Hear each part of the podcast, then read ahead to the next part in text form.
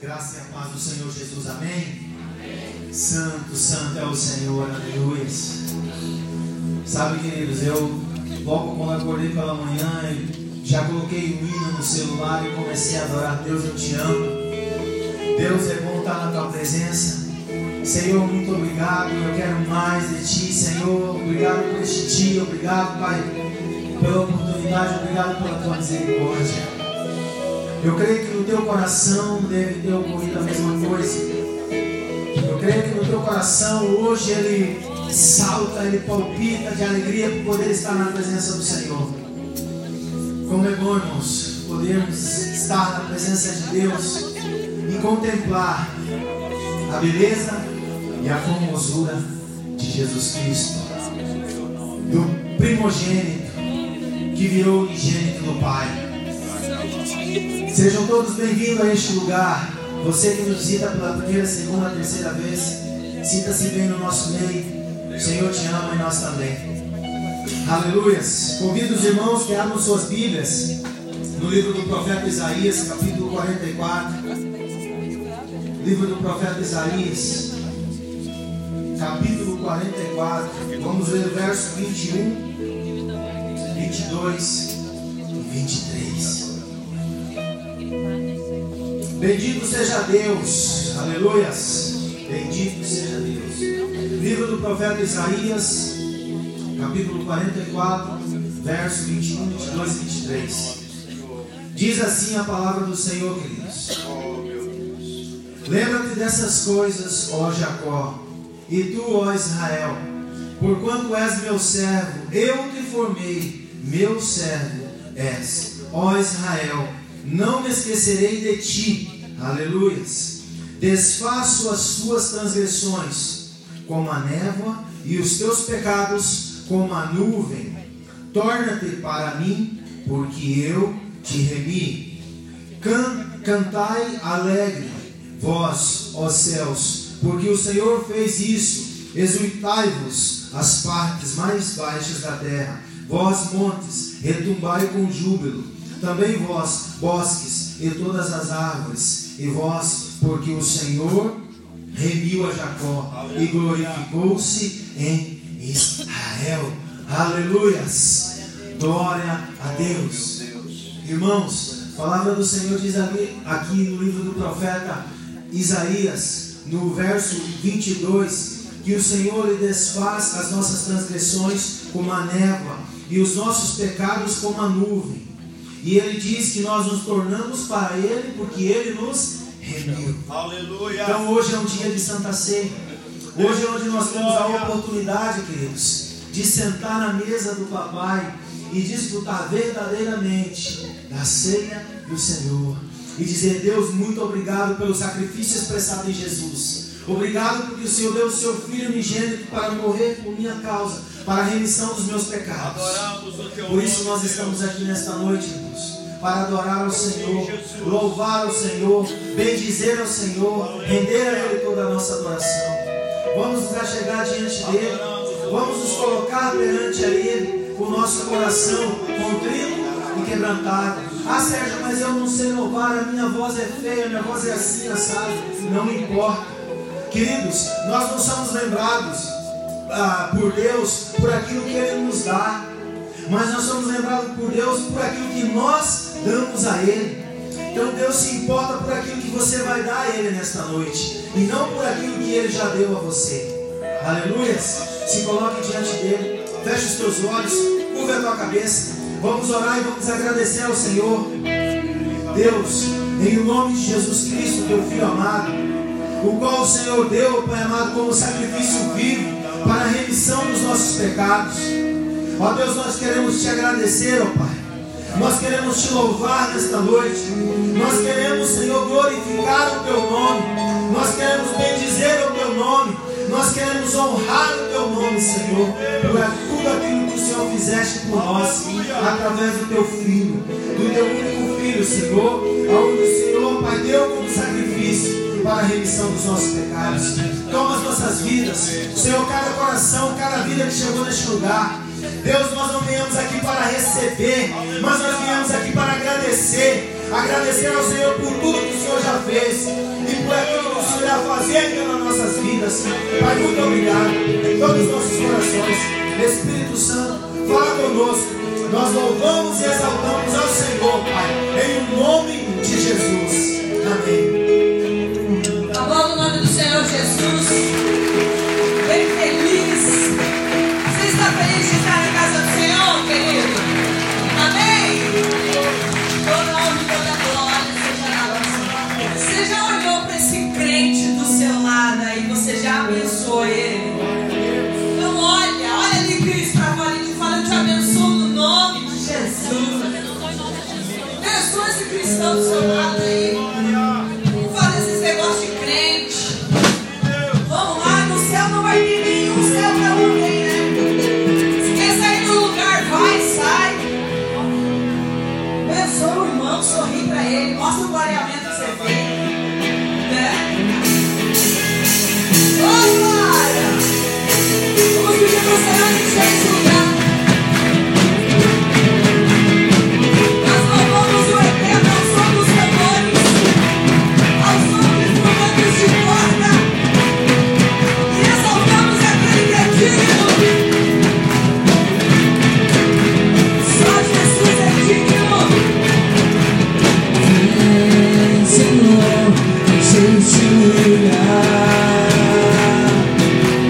vencedor Seja esse lugar. O alto adora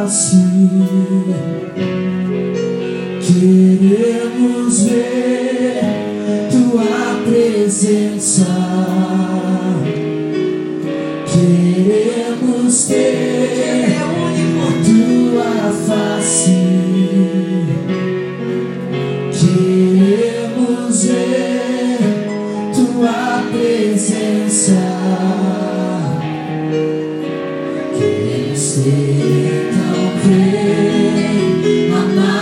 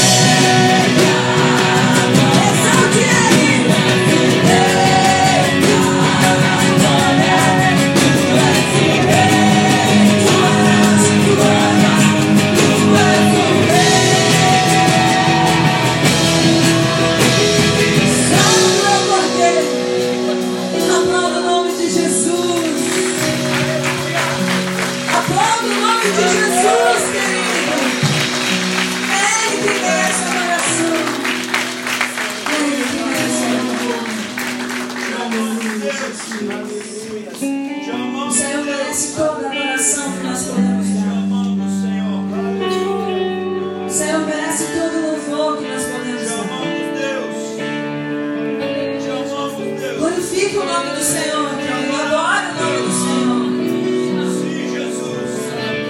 O aplaudir é só uma das atividades.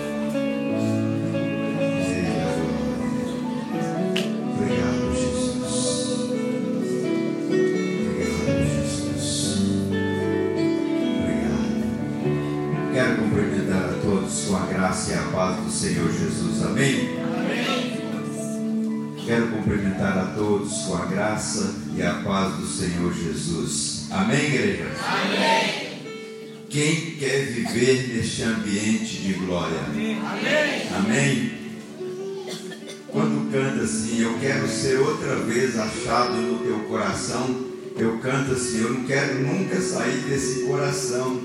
Estar no coração de Deus, irmãos, é o lugar mais tremendo, é o lugar maravilhoso para estarmos.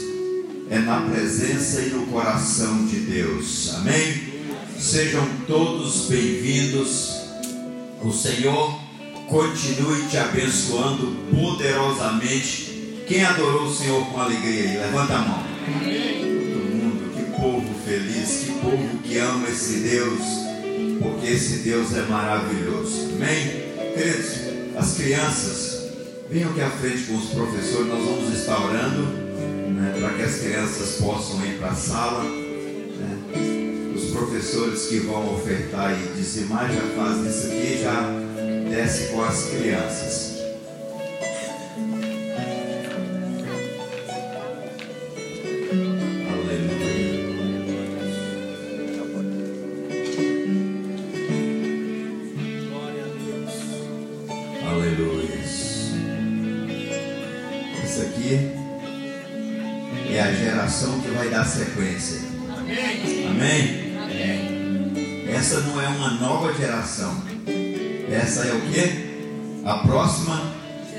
Deus não vai criar uma nova geração. Essa aqui é a próxima geração. Aqui tem profetas, pastores, mestres, apóstolos, que tem tudo de bom tem aqui nesse meio. Amém? Vamos abençoar. Gostaria que a igreja estendesse as mãos para cá. Vamos estar abençoando.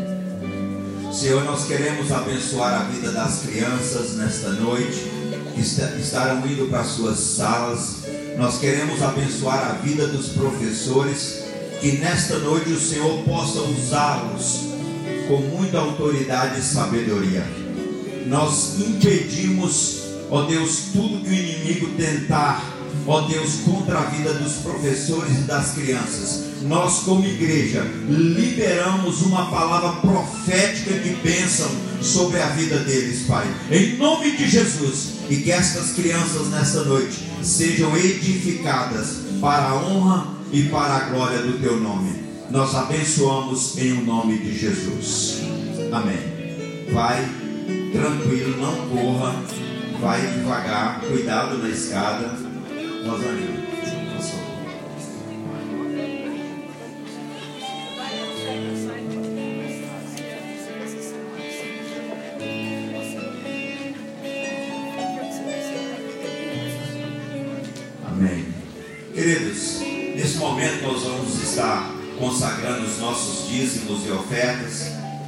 Você que nesta noite veio aqui neste lugar e você entende a palavra do Senhor, você entende que é bênção na sua vida, nós vamos estar agora fazendo isso para a honra e para a glória do Senhor. Aleluia.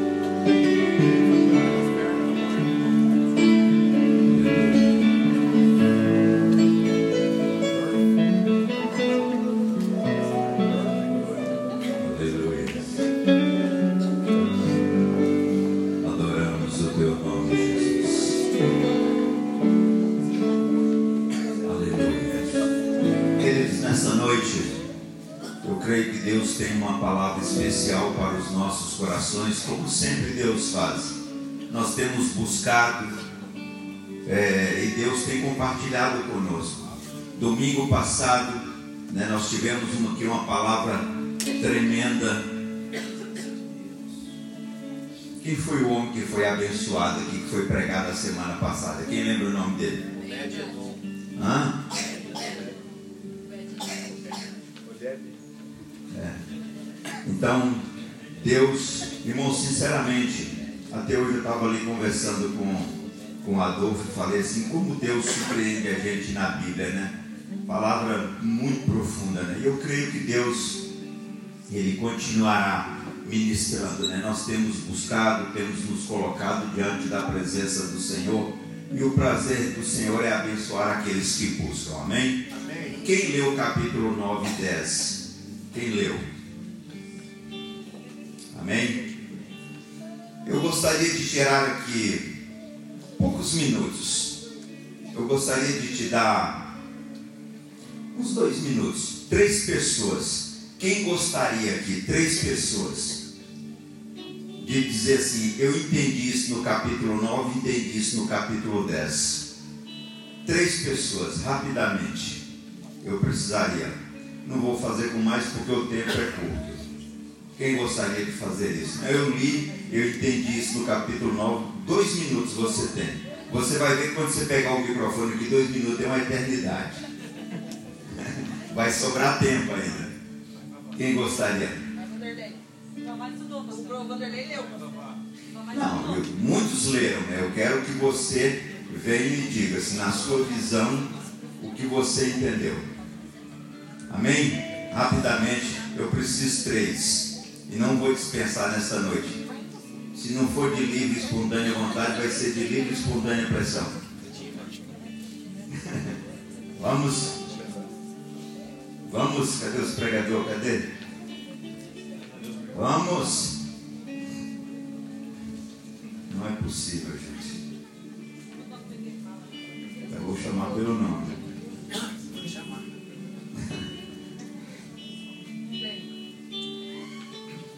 Vamos, gente. É rapidinho, irmãos. Um minuto, um minuto ou dois, eu quero que você é, exponha aquilo.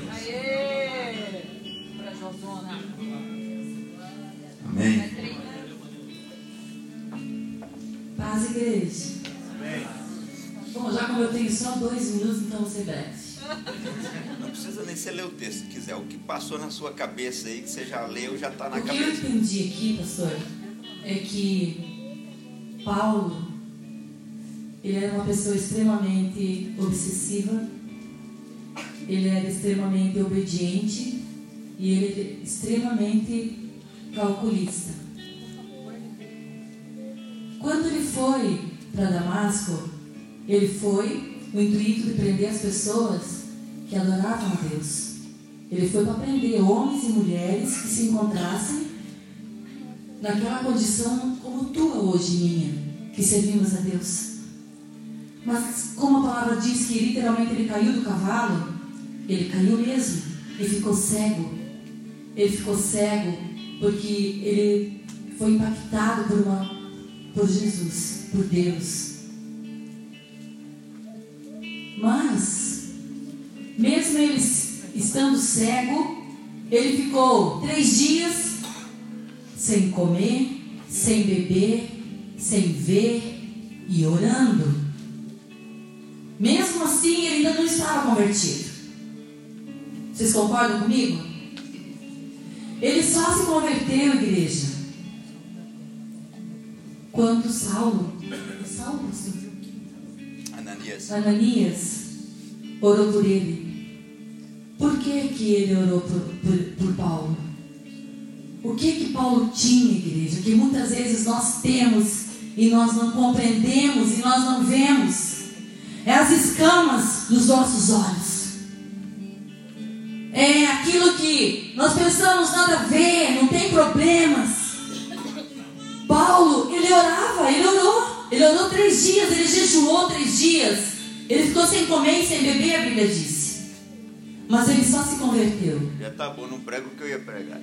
Agora fala de Cornélio. Fica com vergonha Deixa eu ele quer terminar pregar. agora. Agora fala de Cornélio, já passou quatro já. Agora fala de Cornélio, rapidinho, vai. Cornélio, irmãos, ele era um homem temente a Deus,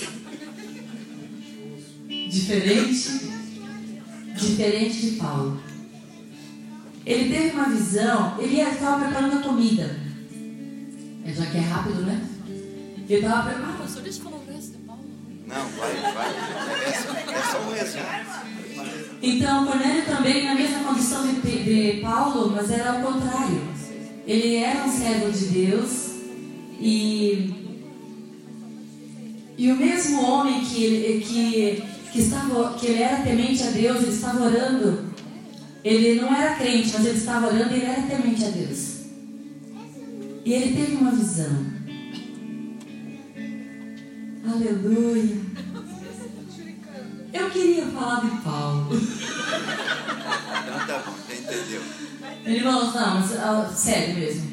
E a mesma coisa aconteceu com Pedro, né, com Saulo, que quando ele teve a visão do lençol, do lençol que descia do céu, com os répteis, com os quadrúpedes, enfim, ele entendeu que tudo aquilo que Deus que Deus purifica é digno de ser comido, tudo aquilo que, que Deus salva, nós pode ser a pessoa mais podre que tiver na terra. Quando Deus chama nós para o ministério, que Deus chama nós para a salvação, a gente se torna puro, a gente se torna digno de Deus. E aí Deus pode fazer aquilo que Ele tem através de nós. Amém? Mas já gastou cinco minutos. Foi. Tem- o segundo.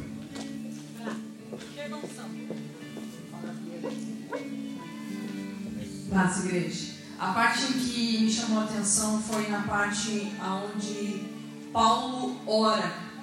E eu estava lendo a concordância bíblica que o pessoal lê. E a diferença de resposta quando a oração é verdadeira. Porque Paulo orava, mas Paulo era. Paulo já orava, né, gente? Paulo ensinava sobre Bíblia. E a parte de Cornélio também. Um homem que orava e que clamava, que buscava de verdade, com intensidade. Então Deus vem, ouve e responde. A parte que me chamou a atenção foi a parte que Ananias, vai lá, Paulo está orando. Mas como assim? Paulo já orava. E a diferença de oração. A diferença de você simplesmente falar ao Senhor, mas quando você realmente se conecta com Deus e produz aquela oração verdadeira que move, que é sincera, que é digna, e aí Deus vem e responde. Outro. Quem?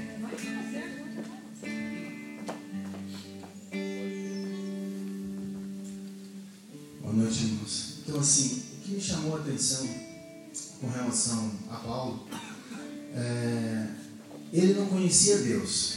Ele era um homem religioso, ele era um como a Melanie mencionou, iletrado, mas, porém, é, o- quando a, a glória de Deus, quando Jesus se revela a ele, ele cai do cavalo e ele é levado a Damasco por outras pessoas e ali ele se coloca em oração.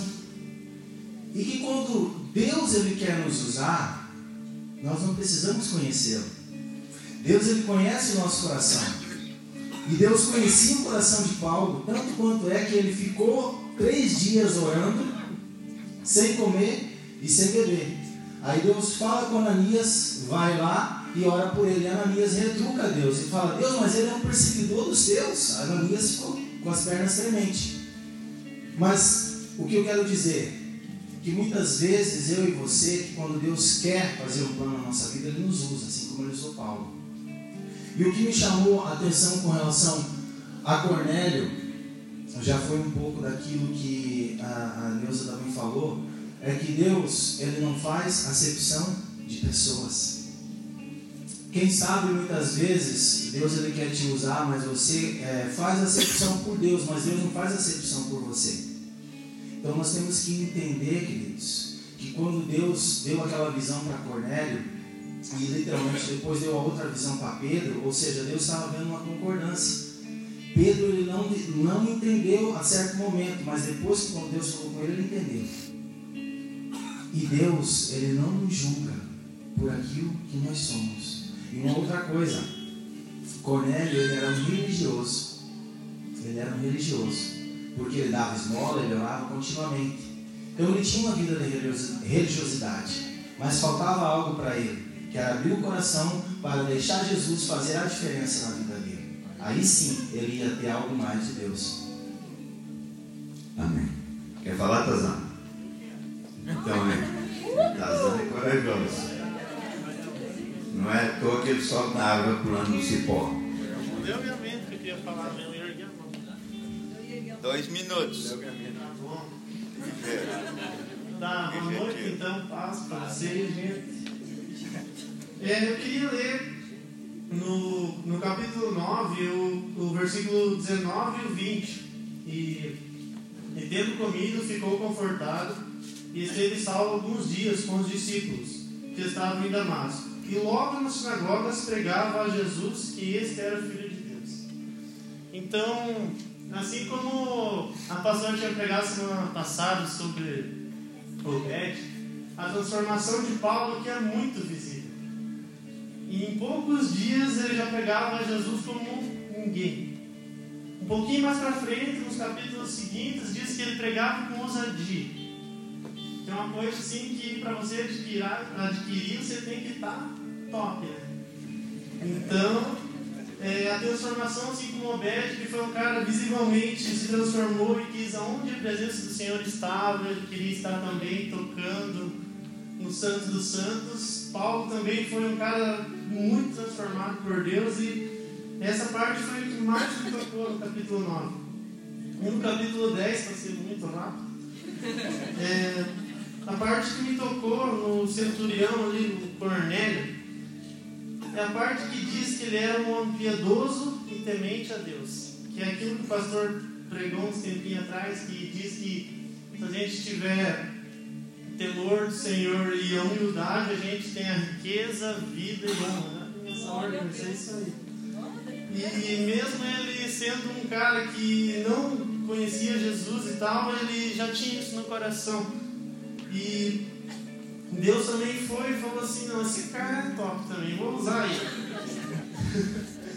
As expressões. Mas o, num contexto geral dos dois capítulos, o que mais me chamou a atenção é como Deus ele usa qualquer um, independente se ele é um perseguidor, se ele é aquele que é temente, independente se ele é aquele que está sujo, se é aquele que já está já é uma pessoa assim mais íntegra. Mas Deus, ele, independente de tudo isso, ele quer usar todo mundo e é só a gente abrir o coração e em poucos dias a glória dele é manifestada. Aleluia. Então, irmãos, abra a tua Bíblia aí no, no capítulo 9 de Atos. Nós vamos ler alguns versículos. Eu gostaria de estar compartilhando com os irmãos como isso é bom. Irmãos, eu acho interessante da Bíblia, você pode ver que cada um que veio tem um entendimento. Deus ministra de maneira diferente. Isso é muito importante. Por isso a Bíblia, ela, a palavra viva e ela é eficaz, ela é mais penetrante do que uma espada de dois gumes. Amém? Vamos ler aí no capítulo 9, do 1 ao 8. Amém? Diz assim: Saulo, respirando ainda ameaças e morte contra os discípulos do Senhor, dirigiu-se ao sumo sacerdote e lhe pediu cartas para as sinagogas de Damasco, a fim de que, a fim de que, caso achasse algum que eram do caminho, assim homens como mulheres os levasse presos para Jerusalém. Seguindo ele estrada fora, ao aproximar-se de Damasco, é, subitamente uma luz do céu brilhou ao seu redor. E caindo por terra, ouviu uma voz que lhe dizia: O que, que a voz dizia? Saulo, Por que me persegues? ele respondeu: Quem és tu, Senhor? Deixa eu te fazer uma pergunta ali. Jesus estava ali na presença de Paulo. Por que que Paulo? Por que que ele disse: Por que tu me persegues? Saulo estava perseguindo quem? As pessoas que serviam a Deus, queridos. Nós precisamos entender que quando alguém está te perseguindo, ele não está te perseguindo. Entendeu? Você é um representante de Jesus aqui na terra. Se alguém estivesse perseguindo, estiver te perseguindo, não se preocupe não. Jesus vai arrumar um jeito para ele também. Tá? Não se preocupe não. Eu aprendi isso há muito tempo e eu tenho aprendido a descans- descansar em Deus. Então, o versículo 5 diz assim: E ele perguntou: Quem és tu, Senhor?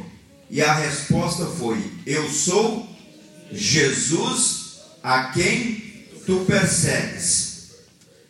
Mas levanta-te e entra na cidade, onde te dirão o que deve fazer. Irmãos, presta atenção nisso aqui. Eu quero ser assim, bem didático, bem tranquilo nessa noite para você entender. Olha o que, que diz nesse versículo: Mas levanta-te entra na cidade onde te dirão o que deve fazer. Irmãos, deixa eu fazer uma pergunta aqui. A responsabilidade de pregar é de quem? Então vamos ler de novo, acho que você não entendeu, vamos ler de novo. Mas levanta-te e entra na cidade onde te dirão o que deve fazer. Era Jesus que ia falar para ele ou somos nós que temos a responsabilidade? Jesus só fez uma luzinha brilhar. Só para ele sentir um toquezinho assim. Só ele, ele só fez isso. Né? Só deixou o sexo, ó. É, só fez uma luzinha brilhar. Então, assim, a responsabilidade, irmãos, é nossa. Né?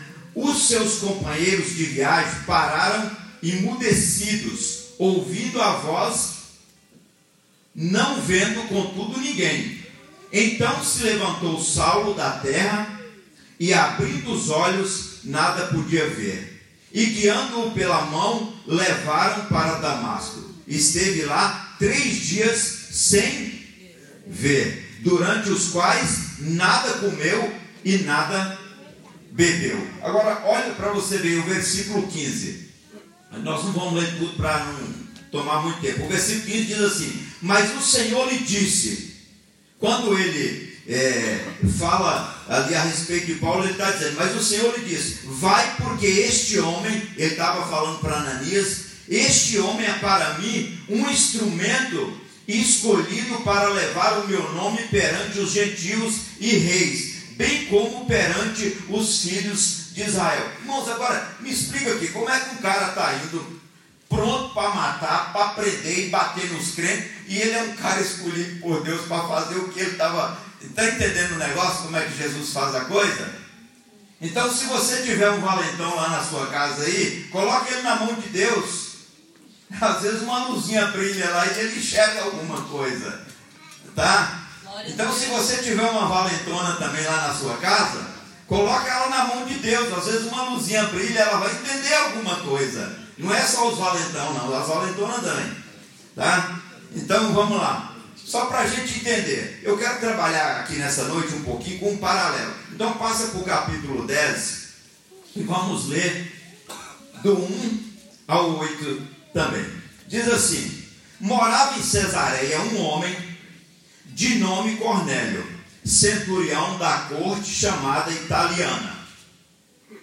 Se ele era da corte italiana, ele era o quê? Romano. Se ele era romano, ele era o quê? Judeu ou gentil? Ele era gentil. Piedoso e temente a Deus com toda a sua casa. E fazia o quê? Muitas esmolas ao povo. E de contínuo fazia o quê? Orava a Deus. Aí tem muita gente que fala assim, irmãos, meu marido é tão gente boa, um cara honesto, só falta aceitar Jesus. Então falta tudo na vida dele. Minha mulher é tão gente boa, só falta ajeitar. Falta tudo na vida dele. Faltou aceitar Jesus, falta tudo. Entendeu? Esse homem observava claramente durante uma noite, observou claramente, durante a noite, uma visão cerca da hora nona do dia. Um anjo de Deus que se aproximou dele e lhe disse: Cornélio, este fixando os olhos nele, os olhou e, possuído de temor, perguntou: Que é, Senhor? E o anjo lhe disse: As tuas orações, as tuas esmolas subiram para a memória diante de Deus. Agora envia mensageiro a Job e manda chamar Simão Pedro, que tem por, que tem por sobrenome Pedro, Simão que tem por sobrenome Pedro. Ele está hospedado em casa de Simão Curtidor, cuja residência está situada à beira do mar. Logo que se retirou o anjo que lhe falava, chamou dois dos seus domésticos e um soldado piedoso, dos quais, é, dos que estavam a serviço. E, havendo-lhes contado tudo, enviou a Jope. Só para a gente concluir, vai no 11, no 13 e 14. Capítulo 11, 13 e 14. Vamos ver só mais esses dois versículos. E ele nos contou como vira o anjo em pé em sua casa e que lhe dissera: Envia Jope e manda chamar Simão por sobrenome Pedro, o qual te dirá palavras mediante as quais será. Salvo. Será o que, irmãos? Mas o cara que ora, o cara que dá esmola, o cara que Deus até ouve as orações dele, ele não é salvo, não?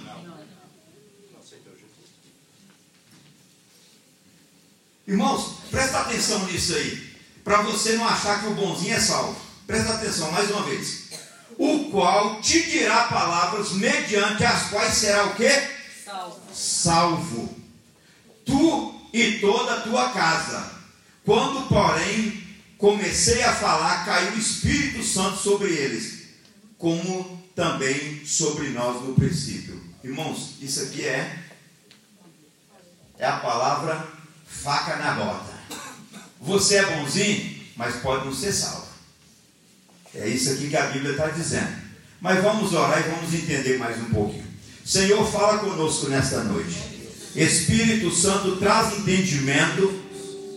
Em nome de Jesus, nós proibimos que nesta noite o diabo roube a semente. Em nome de Jesus, fala conosco, Senhor, de uma maneira poderosíssima. Nós calamos a voz do inimigo, a voz do próprio eu e damos liberdade para a voz do teu Espírito. Em nome de Jesus, em nome de Jesus. Amém. Podeis nos assentar. Eu queria que você pudesse prestar atenção nessa palavra que é muito importante. Irmãos, essa convenção de, de conversão de Paulo aqui talvez seja um texto que já mais foi pregado por irmãos, pastores, por tanta gente. Mas veja o título que Deus trouxe que é o meu coração. Preste atenção. Nem tudo que é mal é do diabo e nem tudo que é bom é de Deus.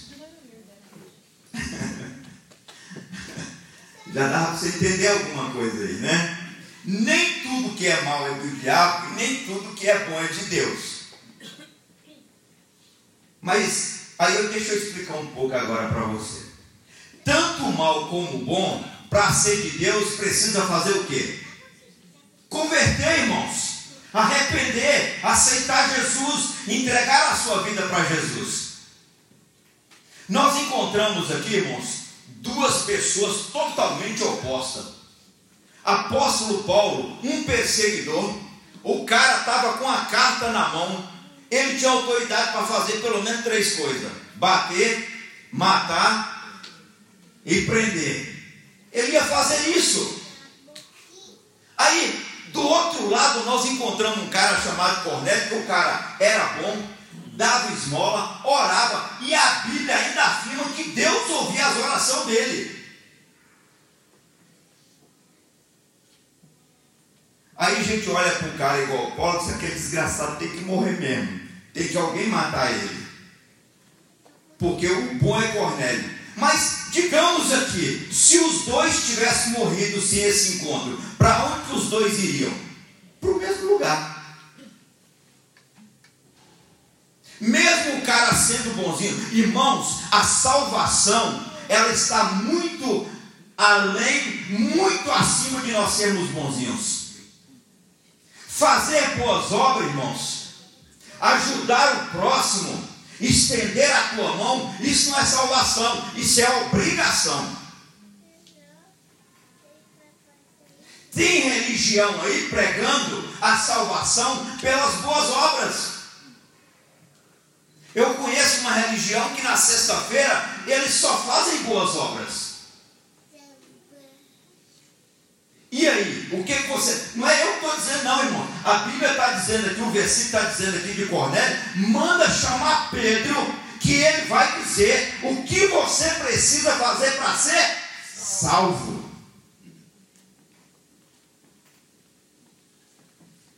E tem gente aí que nem boa obra não faz, que nem ora, mas ele é o cara.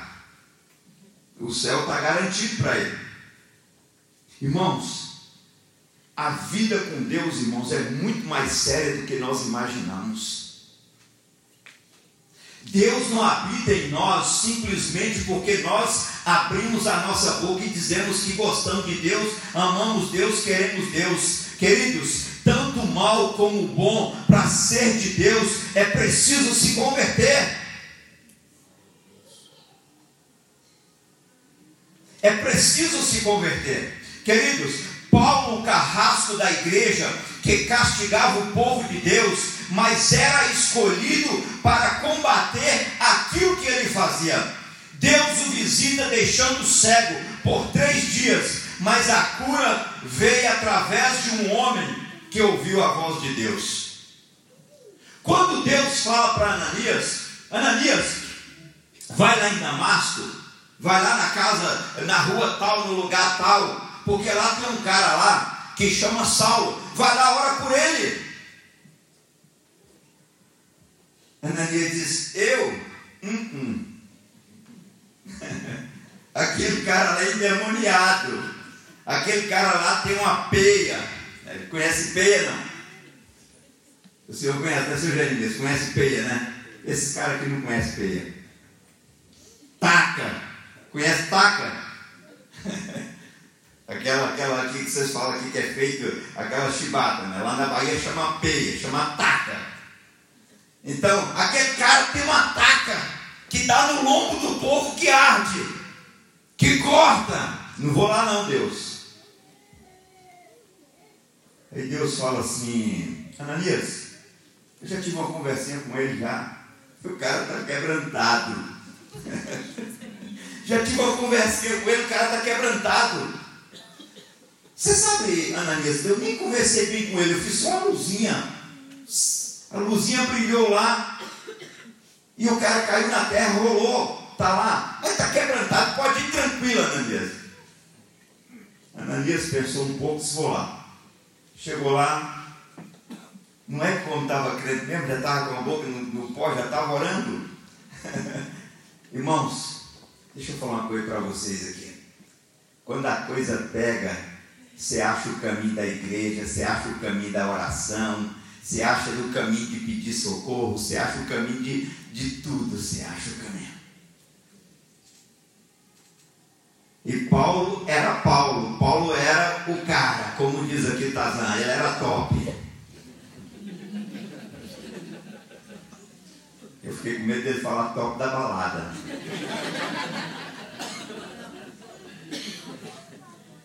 Cara, lá naquela região tinha um cara chamado Gamaliel, que esse cara era o professor dos professores. E Paulo foi formado aos pés desse cara. Ele sabia de tudo da lei, da palavra dos judeus. Esse cara tinha nacionalidade romana, prendia ele e dizia: Vocês não podem me bater porque eu sou romano. Prendia ele, ele falava as línguas, várias línguas.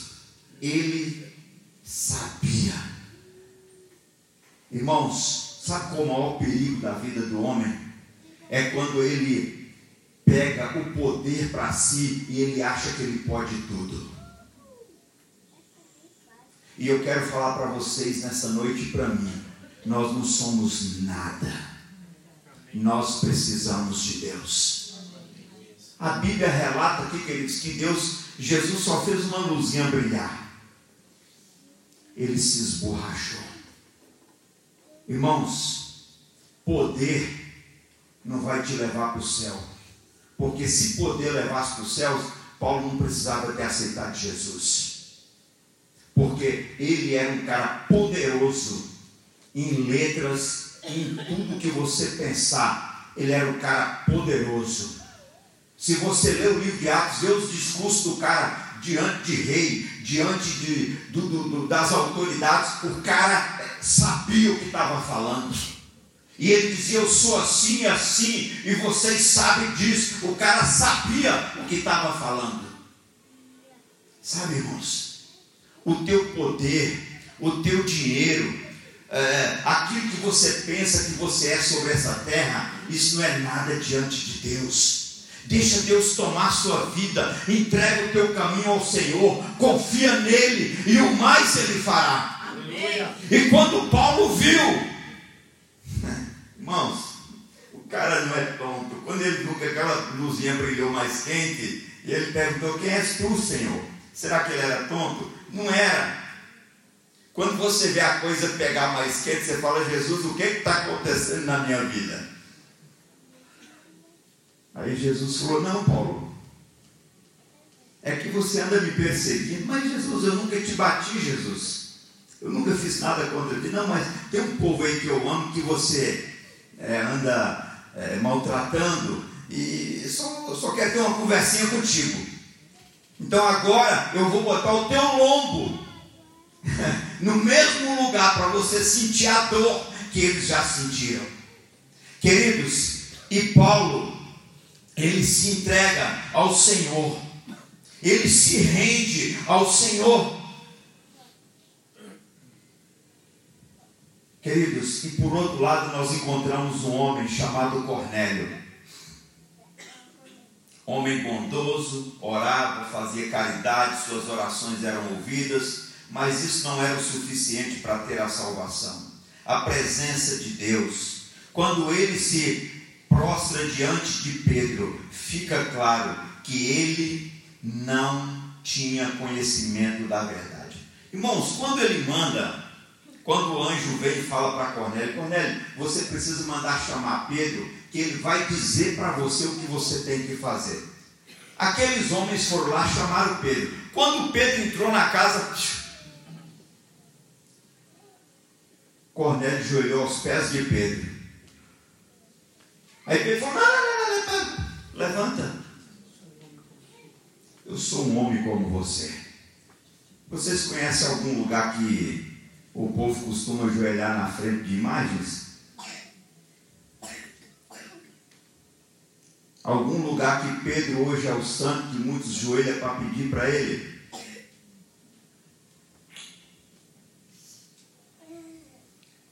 Queridos, quem está falando aqui foi o próprio Pedro. Pedro disse para Cornélio: Não ajoelha nos meus pés, porque eu sou um homem como você.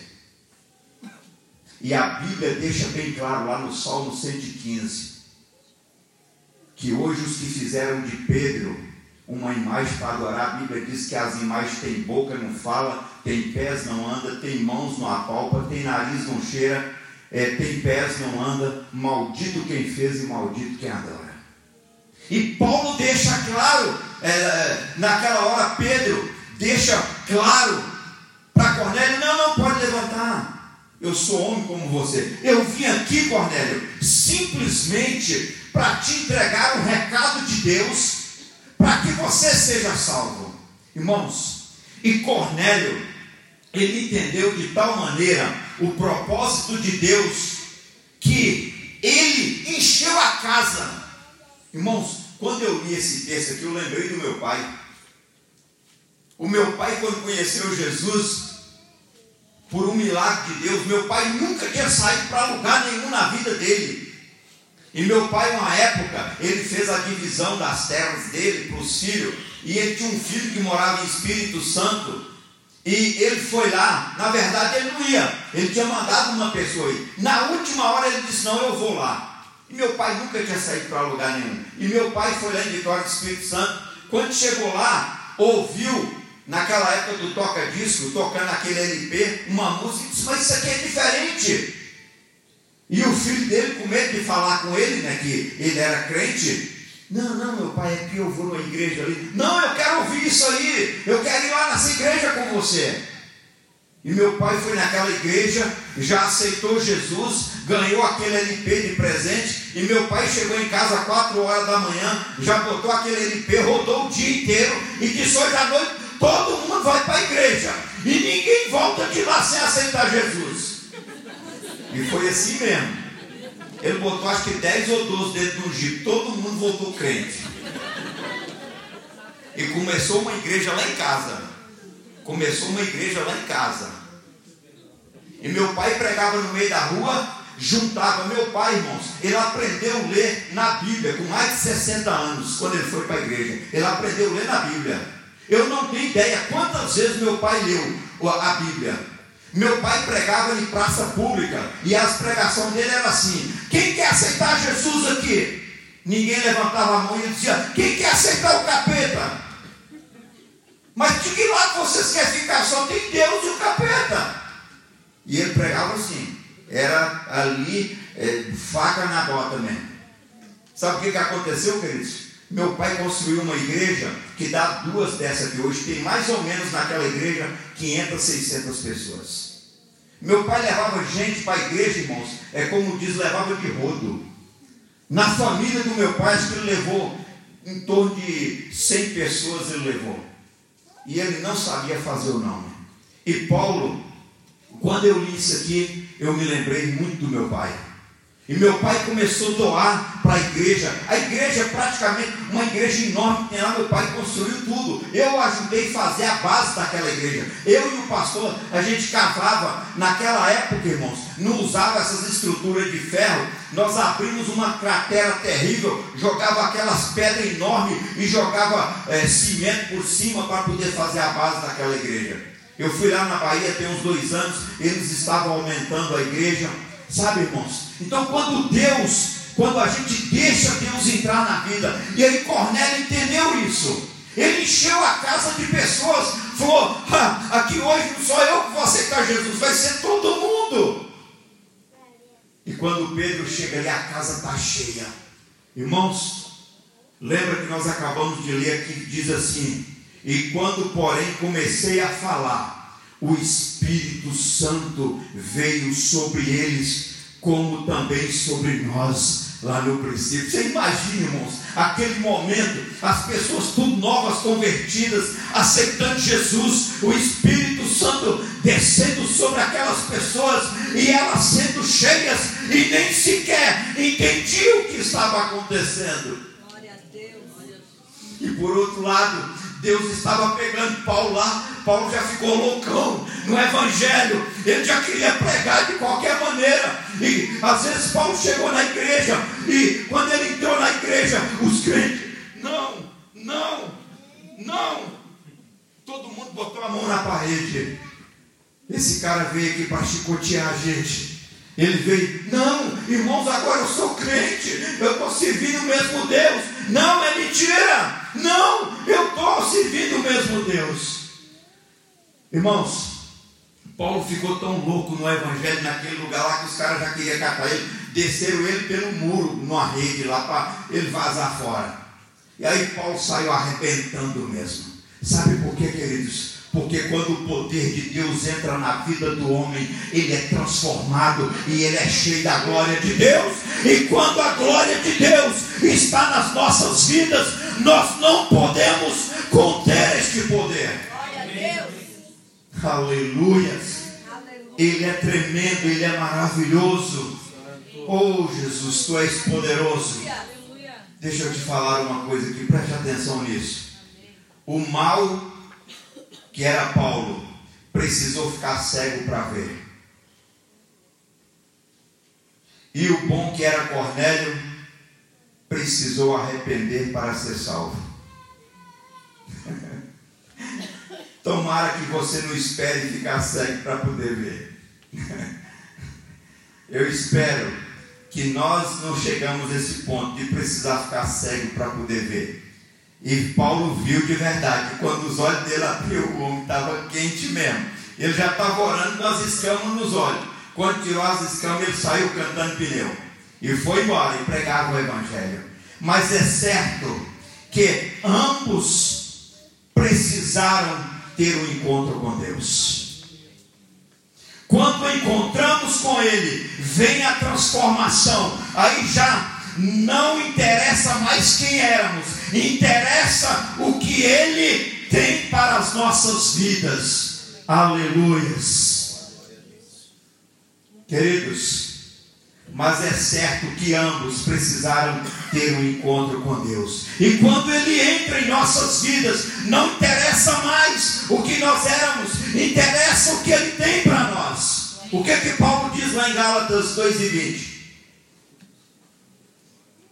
Já não vivo mais eu, mas Cristo vive em mim. A vida que agora vivo, vivo-a pela fé no Filho de Deus, ao qual morreu e a si mesmo se entregou por mim. Já não vivo mais eu, mas Cristo vive em mim. Ele entendeu, queridos.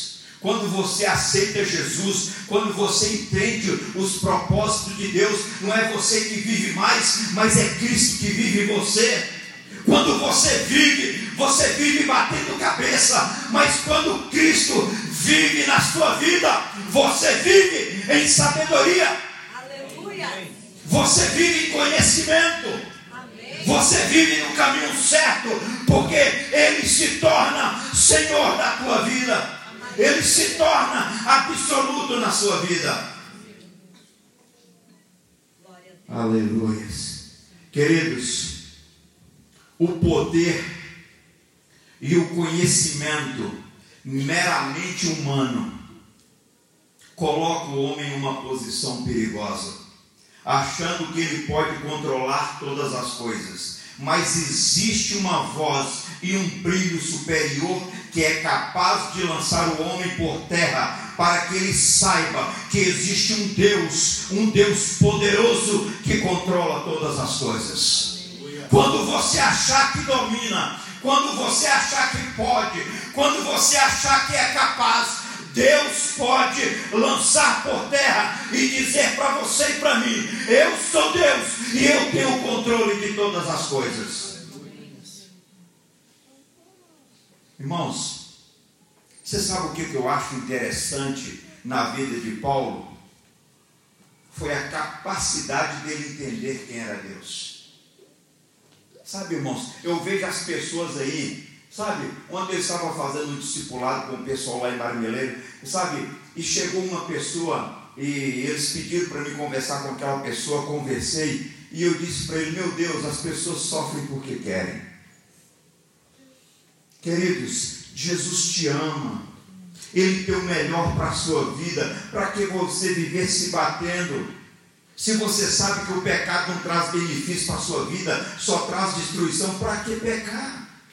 Para que errar? E muitas vezes, irmãos, nós erramos tendo conhecimento, nós erramos sabendo que o caminho é Jesus, quando ele diz eu sou o caminho, eu sou a verdade, eu sou a vida, não há outro caminho. Jesus é absoluto, ele é o caminho, queridos. Sabe, a gente vê as pessoas sofrendo, a gente olha, irmãos, nós conversamos aqui a semana inteira, quase todos os dias, nós atendemos as pessoas sofrendo em situações, meu Deus,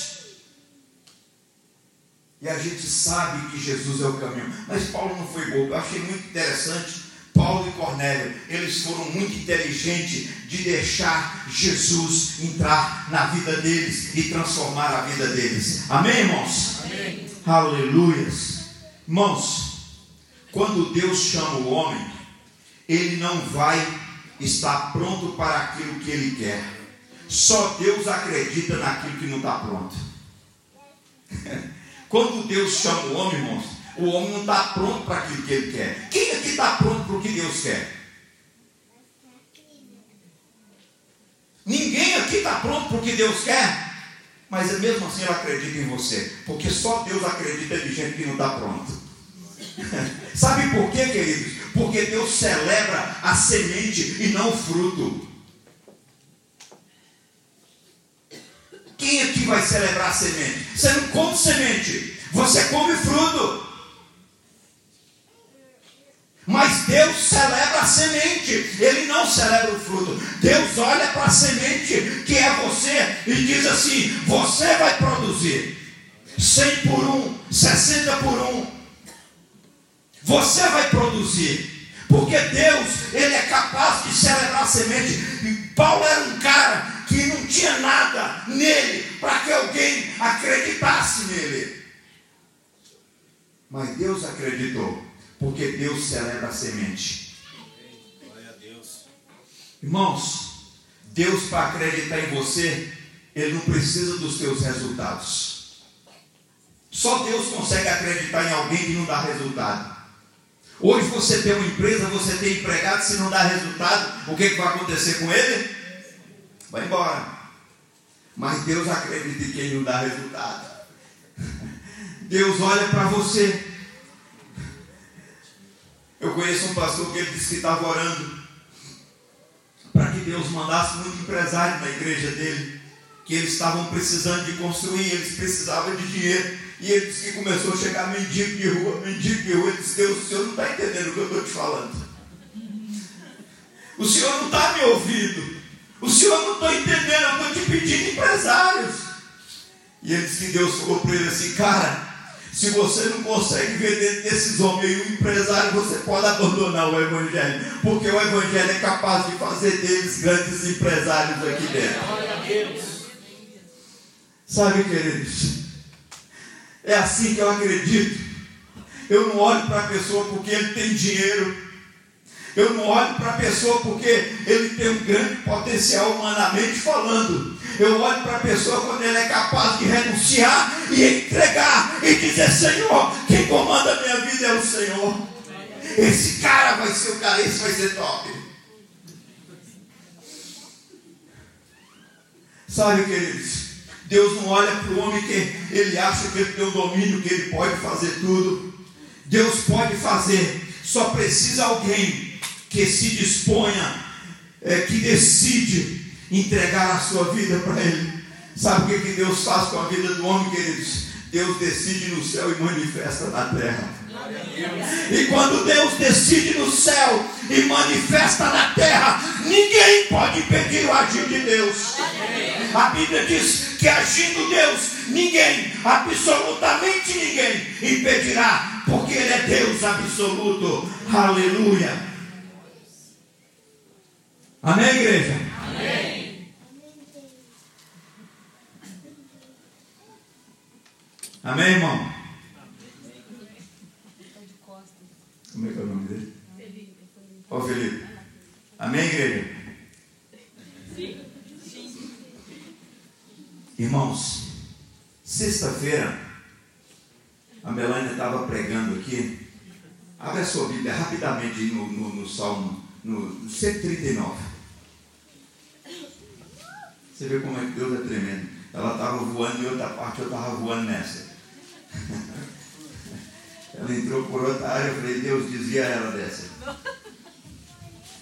Salmo 139, 16. Já já nós acabamos. 139, 16. Diz assim: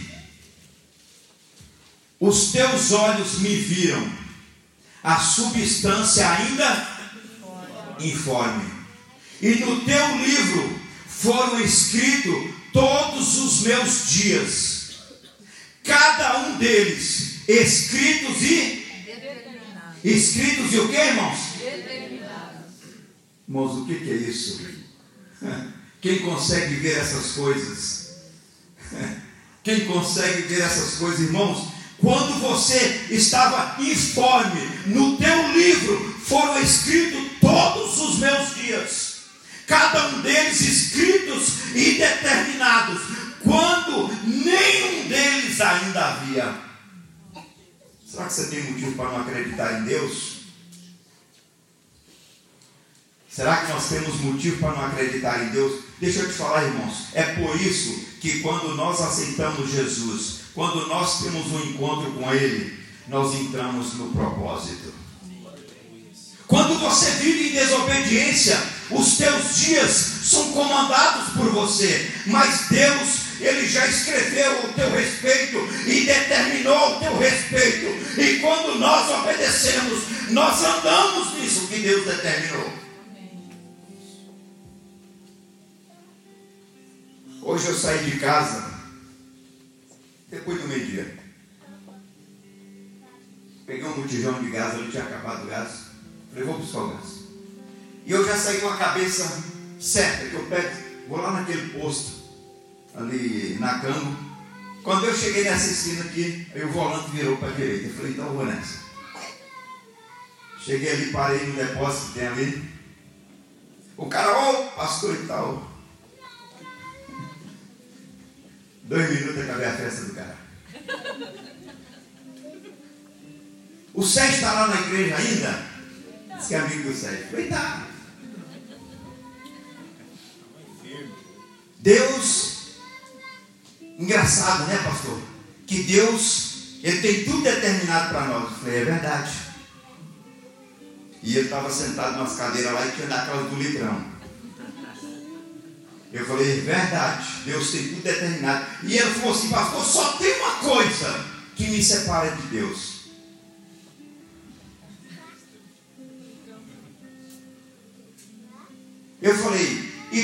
Nós somos separados de Deus, nós vamos para onde? Eu tinha que falar para ele que era para o inferno, né? Eu falei assim, quem é mais importante na tua vida? É Deus ou aquilo que está ali? Eu falei, então faça melhor. Eu estou vendo três cadeiras lá, senta em uma lá, agora convida Deus e Jesus para sentar perto de você, para ver se ele vai sentar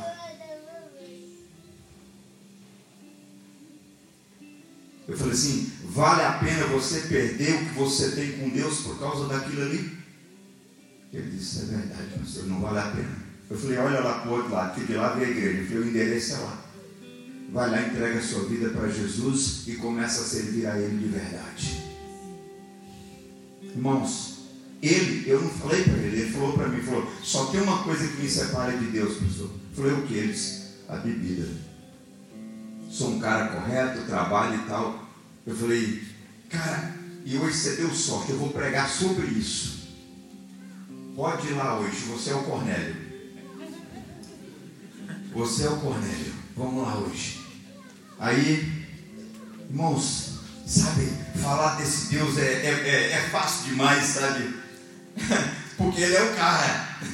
É muito fácil falar dele. Porque ele arrebenta tudo, ele quebra tudo, ele desmancha tudo. Sabe, ele pega um cara igual o Paulo, que era o dono da lei, era o dono do conhecimento, diz, vai lá na terra agora, fica cego, e eu vou te mostrar porque você está me perseguindo. É muito fácil falar de Deus, porque ele, ele, ele, ele é tremendo, ele é maravilhoso, ele muda tudo na vida da pessoa. Aleluias. Aos olhos humanos, queridos, era impossível que o Paulo mudasse o rumo da sua vida. Ele era um cara de confiança dos grandes. E ele tinha poder para matar, para prender, para chicotear. Quando Paulo se converteu, ninguém acreditava. Nem mesmo Ananias acreditou. Sabe, irmãos? Porque quando Deus te pega por dentro, Ele arrebenta as cadeias, Ele transforma a sua vida. Glória a Deus. Quando Deus te pega por dentro, Ele muda o teu viver, Ele te transforma, porque Ele é Deus e não há outro além dele. Amém. Queridos, eu quero finalizar aqui. Cornélio,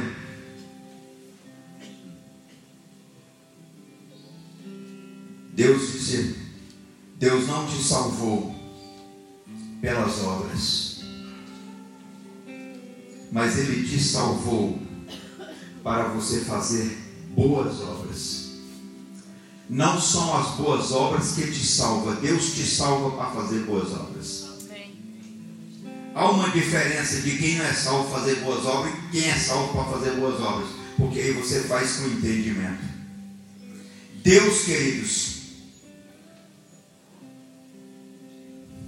só passa a ser Senhor das nossas vidas quando nós entregamos a Ele de todo o nosso coração. Quando nós nos rendemos na presença do Pai, Ele muda totalmente o nosso viver. Queridos, Paulo, ele foi chamado por Deus. Ninguém acreditava nisso. Talvez nessa noite você está pensando, poxa, eu sou uma pessoa muito parecida com Paulo. Ou eu sou muito parecido com Cornélio. Ou que você é parecido com Paulo, com Cornélio, você só precisa fazer uma coisa. Você precisa entregar a sua vida para Jesus. Você precisa se render aos pés do Senhor. E Jesus chama Paulo. Sabe o que é um chamado, queridos? Chamado é uma coisa incrível dada a alguém inadequado. Para fazer algo impossível por um tempo indeterminado. Nós somos os improváveis. Nós somos, talvez para o mundo, os inadequados. Mas Deus te coloca no prumo e Ele te faz alguém que cumpra o chamado que Ele tem. Glória a Deus. Talvez você veja em Paulo a pior pessoa, mas Deus transformou a vida dele. Sabe por quê, queridos? O Evangelho de Cristo não é um Evangelho de melhoramento. O Evangelho de Cristo é um Evangelho de transformação. Nós não estamos aqui na igreja, queridos, para melhorar de vida. Nós estamos aqui para descobrir os propósitos de Deus para nós.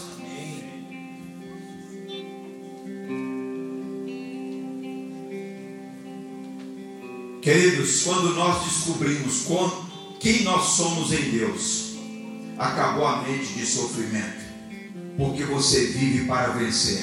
Aleluia. Paulo disse assim: Não vivo mais eu, mas Cristo vive em mim. E a vida que eu vivo agora eu vivo pela fé. Então, entrega o teu caminho ao Senhor. Deixa Deus trabalhar na sua vida. Deixa Deus agir na sua vida. Sabe, queridos, nós olhamos muitas vezes o pecado do outro e às vezes nós elogiamos tanto uma pessoa porque ele faz tantas boas obras, mas tanto aquele que não faz como aquele que faz precisa convergir-se para Deus, precisa entregar-se para Deus, precisa entender os propósitos de Deus.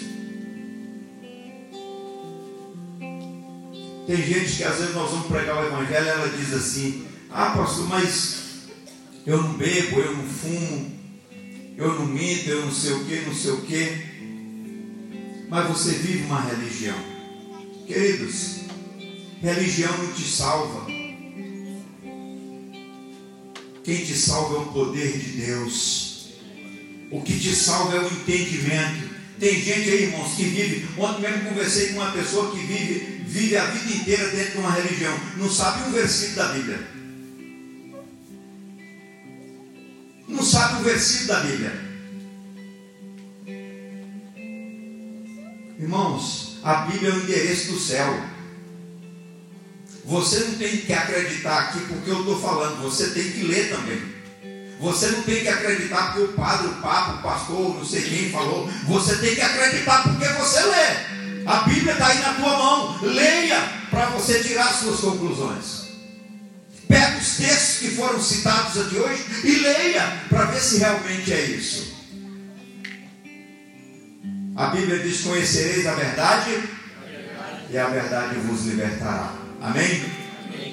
Quem que entendeu essa palavra?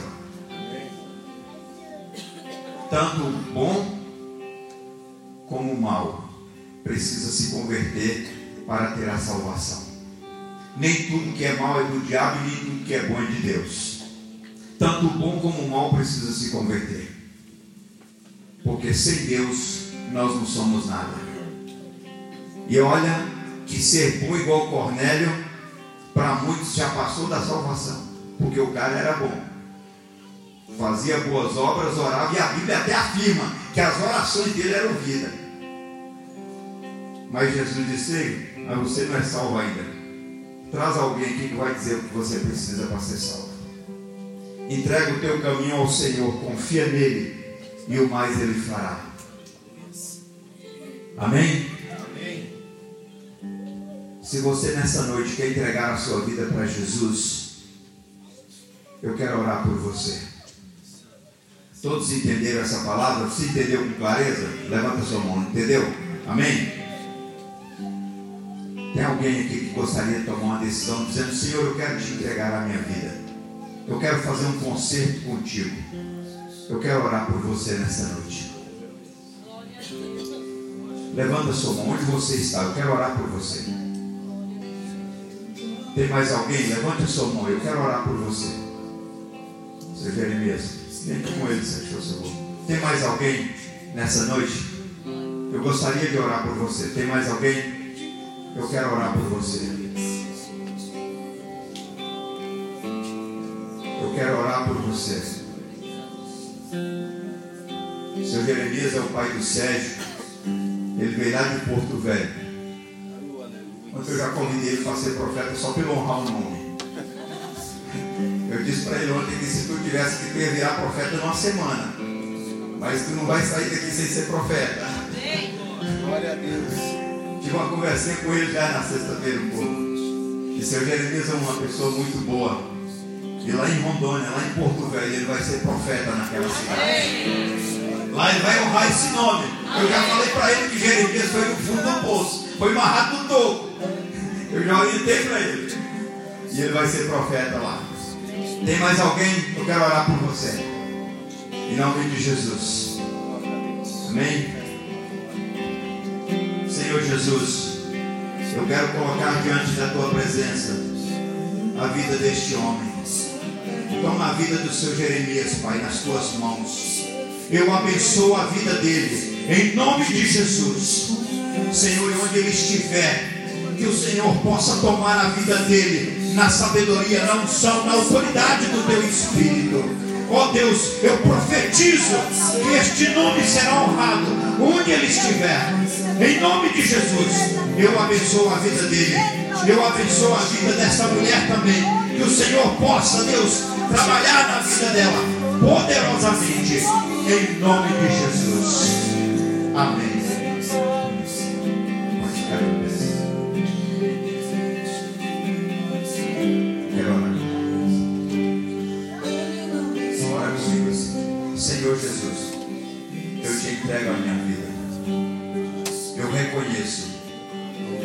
Senhor é o meu Salvador. Eu reconheço que eu preciso de Ti. E nesta noite eu confesso os meus pecados a Ti, Senhor. Escreva o meu nome no livro da, no livro da vida. Em nome de Jesus, a partir de hoje, eu vou te honrar e vou te amar e vou te servir de todo o meu coração.